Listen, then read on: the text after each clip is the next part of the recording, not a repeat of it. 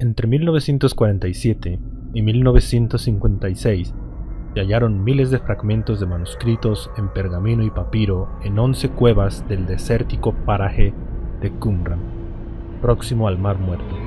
Las excavaciones en las cuevas de Qumran revelaron un manuscrito que dejó sorprendida a la comunidad investigadora. Un manuscrito que ofrece pistas sobre la desaparición de los llamados Nephilim, que significa los caídos los que hacen caer.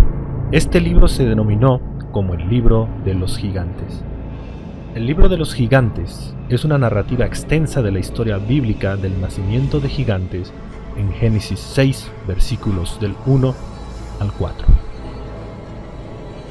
Aconteció que cuando comenzaron los hombres a multiplicarse sobre la faz de la tierra y les nacieron hijas, que viendo los hijos de Dios que las hijas de los hombres eran hermosas, tomaron para sí mujeres, escogiendo entre todas.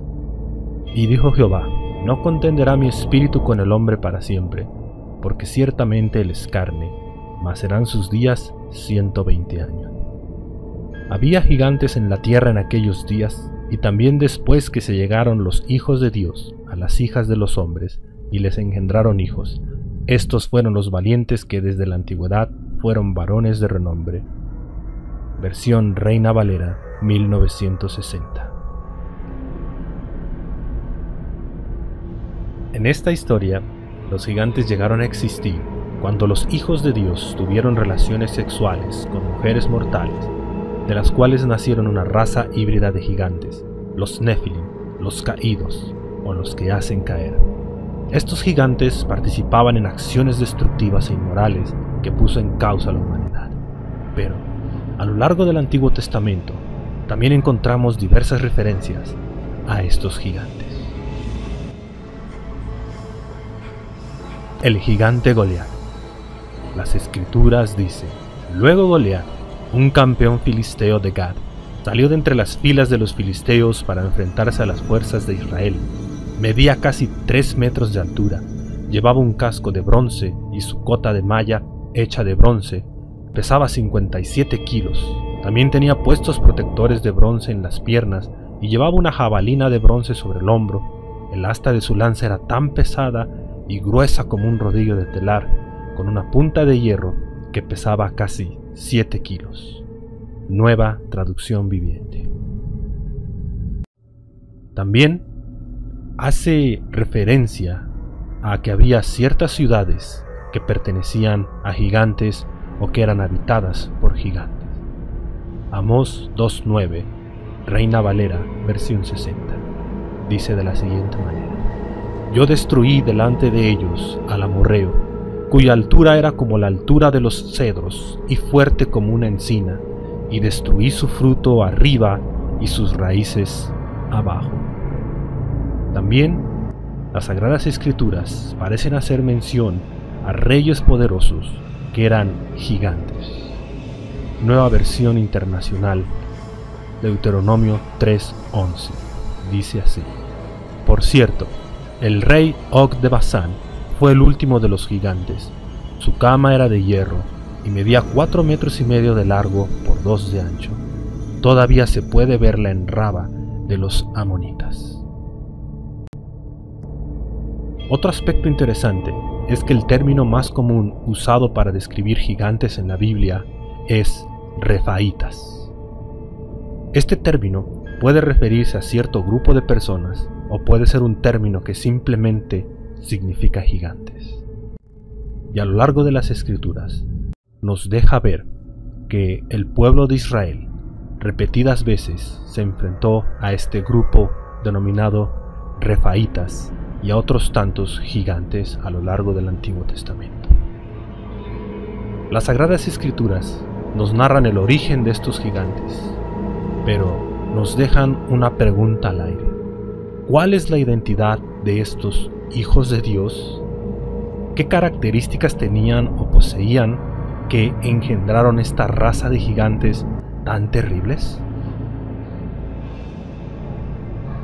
¿Acaso estos Nephilim gigantes se refiere a hombres poderosos que se creían seres divinos como lo narra el registro del rey babilónico de Gilgamesh? ¿Acaso son los reyes, príncipes o tiranos de la línea de Caín, haciendo un marcado contraste con las hijas de las personas de órdenes inferiores, que son las hijas de los hombres? Por otro lado, los rabinos judíos ortodoxos, quienes enseñan que los hijos de Dios se refiere a figuras reales, nobles y hombres de alto rango que se relacionaron con mujeres bellas de las clases bajas. Esto sería un escándalo porque estos hijos de los reyes eran considerados como dioses en las culturas de la antigüedad. Esta interpretación muestra a gobernantes ambiciosos, despóticos y autoritarios en busca de un mayor poder y mujeres con el afán de incrementar su autoridad y notoriedad. El ejemplo más claro de este punto de vista es Lamec de la línea de Caín, quien se muestra como un príncipe que ejerce una tiranía, asesinando a quien se le oponga y fomentando la bigamia. Así que estos reyes orgullosamente perpetuaron y agravaron el estilo de vida corrupto de Lamec, probablemente estableciendo arenes reales.